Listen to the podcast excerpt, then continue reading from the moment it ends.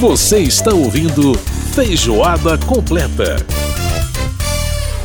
E aí, vamos ouvir um pouquinho aqui do Olhos Coloridos. Olha, essa música da Sandra de Sá, lançada em 1983, ela é muito importante, né? Não só pelo que ela diz pela letra, mas também pela época, né? Em 1983 não se falava em racismo, aliás, se ignorava a questão de racismo no Brasil, tirando, obviamente, alguns movimentos, mas era uma coisa muito incipiente. E a gente tem a Sandra de Sá vindo com essa música que fala abertamente sobre a questão né, da, da pele negra, enfim, é uma música maravilhosa.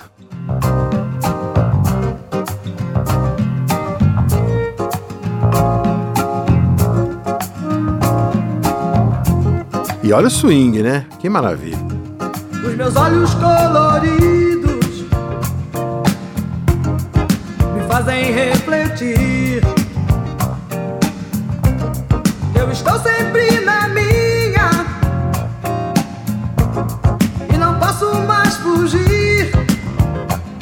Pois é, gente, é, é, é, esse tema né, que a gente comentou que era ignorado, você imaginou então nos anos 70, quando Glória Maria começou a sua carreira é, jornalística, ela que foi pioneira, né, ali nos anos 70. Ali que a coisa, ela se, se encaixou mesmo, né, nessa, nessa, ocupando esse espaço, né.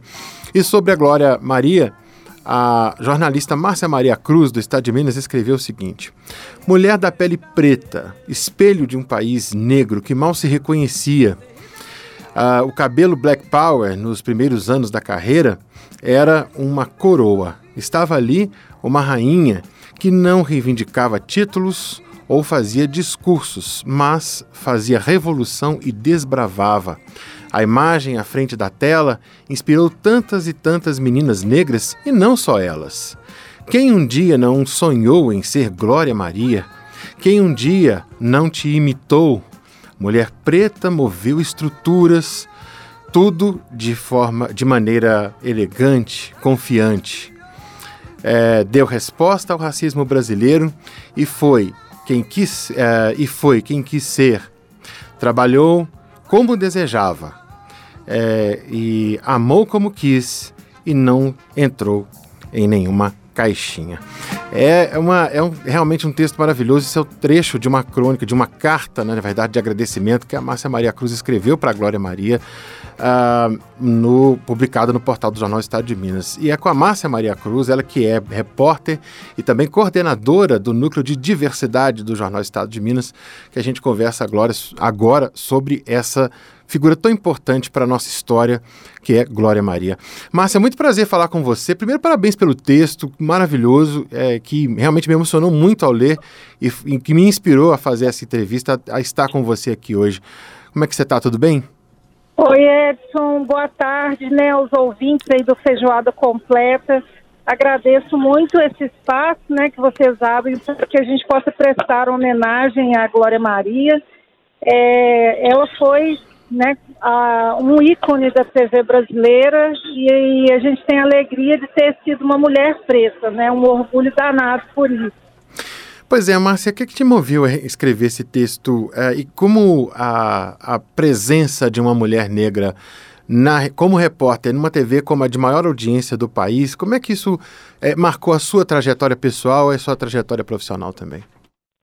Edson, a, é, a, questão da Glória Maria, né, assim, a, a, frente da TV, ela é inspiradora, né? Então, o fato de eu ter escolhido jornalismo, de seguir a carreira como jornalista, com certeza tem uma inspiração forte na Glória Maria. Uhum. E a questão racial, né, é um tema que é, eu faço essa reflexão há um bom tempo e que se intensificou muito com a criação de um coletivo aqui em Minas, que é o coletivo de jornalistas negros e negras Lena Santos, né, que a gente passou a desenvolver reflexões mais permanentes sobre essa questão racial. E uma, um dos fatores que é, vem à tona, né, essa subrepresentação, né, aham, da, de jornalistas negros, principalmente na televisão, né, e a Glória Maria, então, quando você começou com essa música da Sana de Sá, né, nos ambientando, assim, nos anos 70,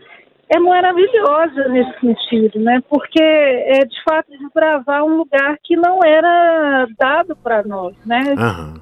Não era possível, assim, ela torna essa, esse sonho possível, ela mostra que é possível e de uma maneira incrível, né? Porque simplesmente ela era melhor no que ela fazia, né? Verdade, verdade. Aliás, como, né? Tantas.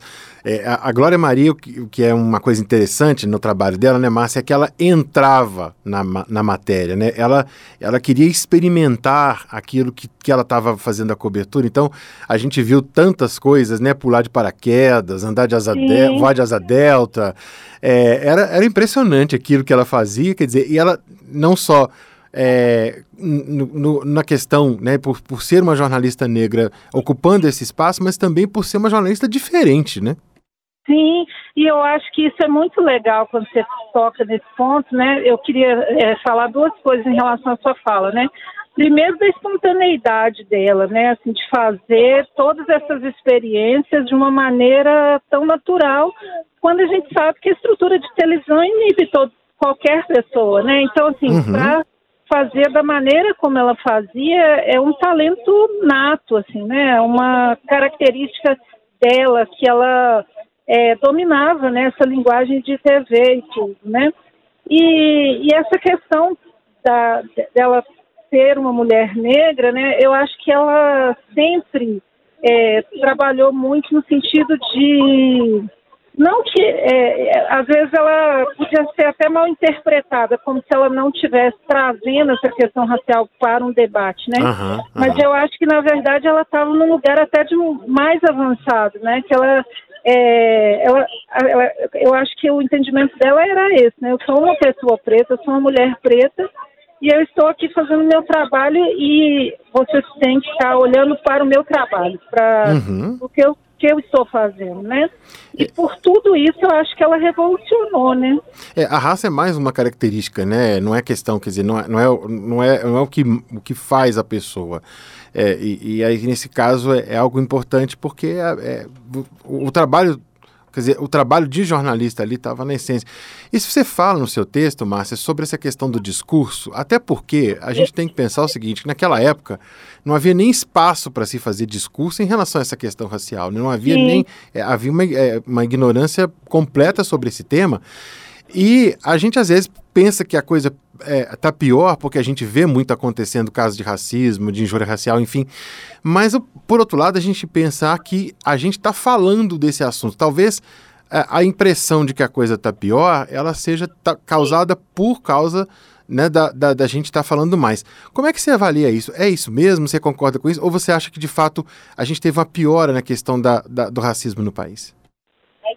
É, eu, é, eu acho que a questão está muito ligada ao no- ao nosso histórico como país, Edson. Então, é, o Brasil nunca resolveu a questão racial, né? Assim, a, a gente foi um país é, todo formado, né, a partir do legado de uma escravidão que durou 300 anos Uhum.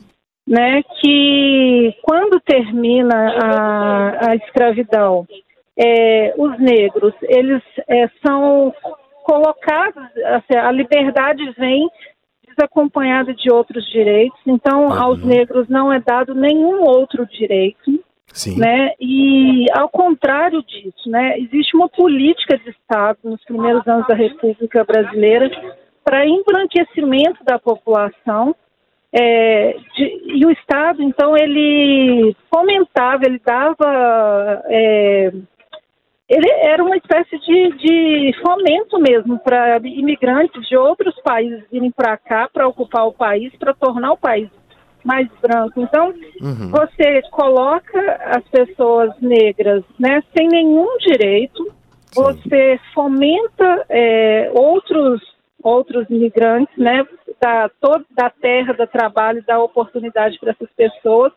Então, o Estado brasileiro ele é construído todo em cima dessa desigualdade, dessa falta de oportunidade, né? Uhum. Mas apesar disso tudo, apesar disso ter uma política de governo, né, de governos na- República, foi construído uma, uma ideia de que havia uma democracia racial aqui no Brasil, né, Uhum, que a gente uhum. vivia de forma harmônica, quando na verdade só essa estrutura desigual já era algo que demonstra né, que, a, que o racismo está na base, na estrutura. Né? Aham, aham. E, e aí começar a discutir isso, né, colocar essa questão em xeque, foi um movimento do, ah, foi uma ação do movimento negro, né, que desde lá dos primeiros anos, Abdias do Nascimento, quando a gente fala do Abdias do Nascimento na de- no, no- no início do século XX, né, você fala assim, nossa, início do século XX, se a gente for pensar que não tinha nem 40 anos que a abolição tinha sido,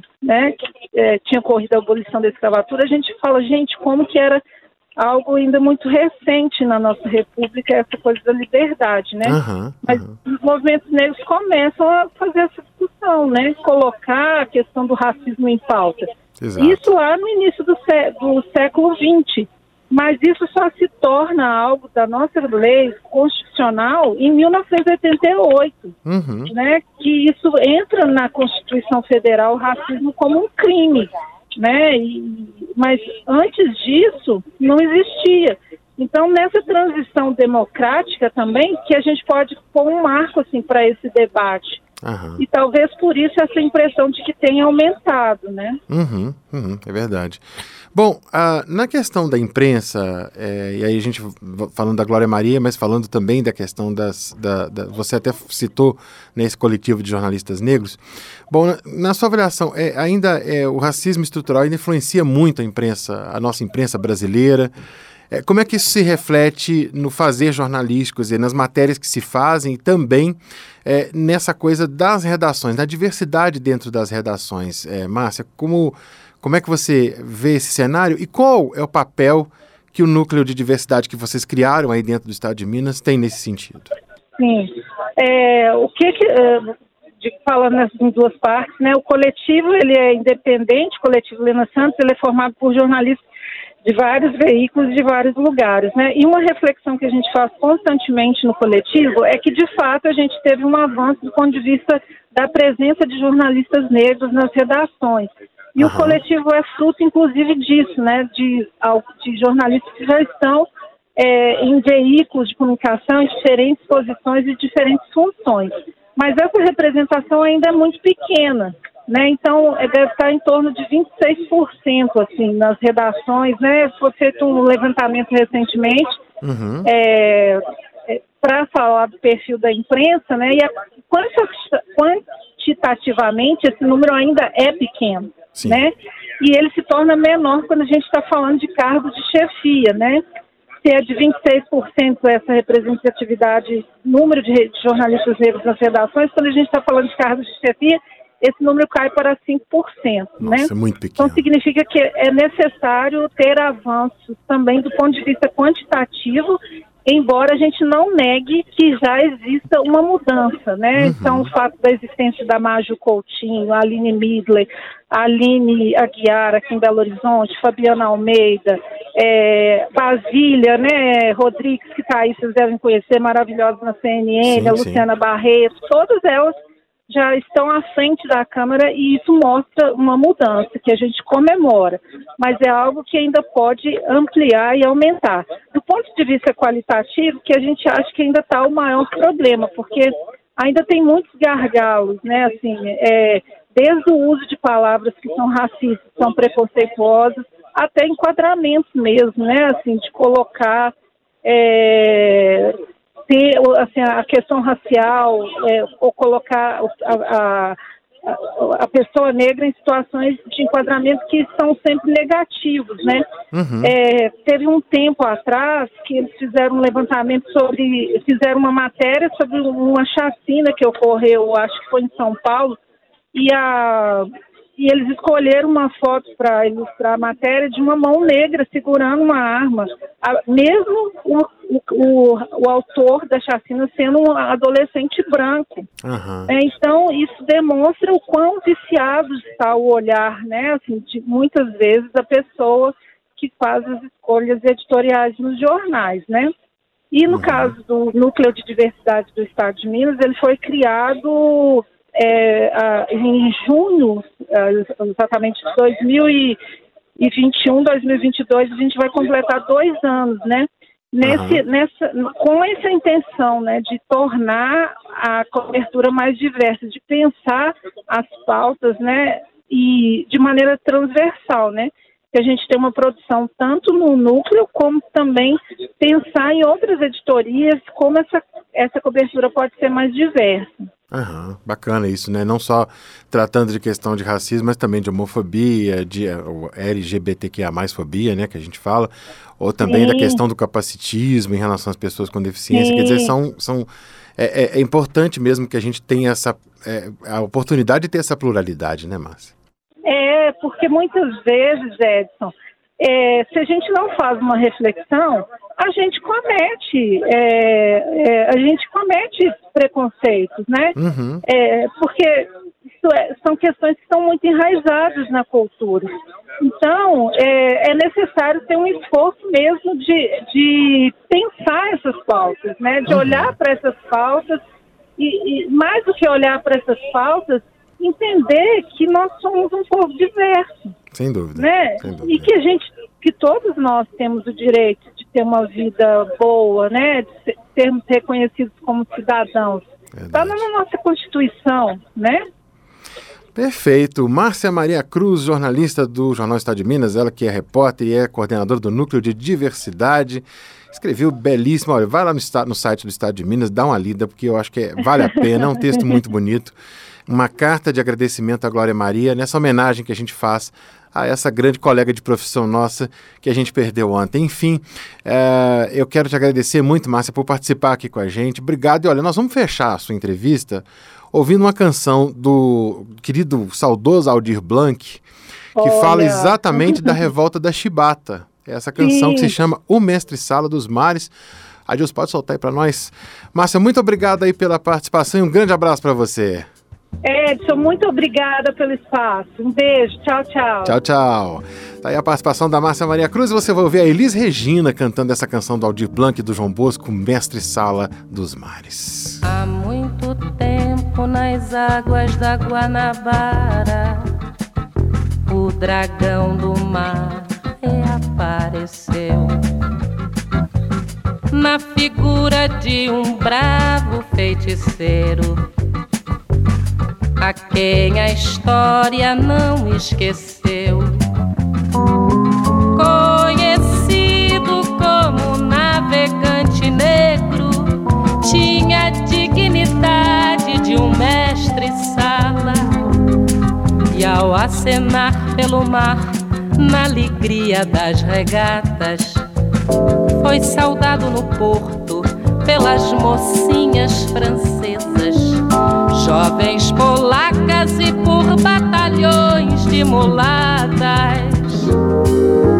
Rubras cascatas jorravam das costas dos santos entre cantos e chibatas, inundando o coração do pessoal do porão.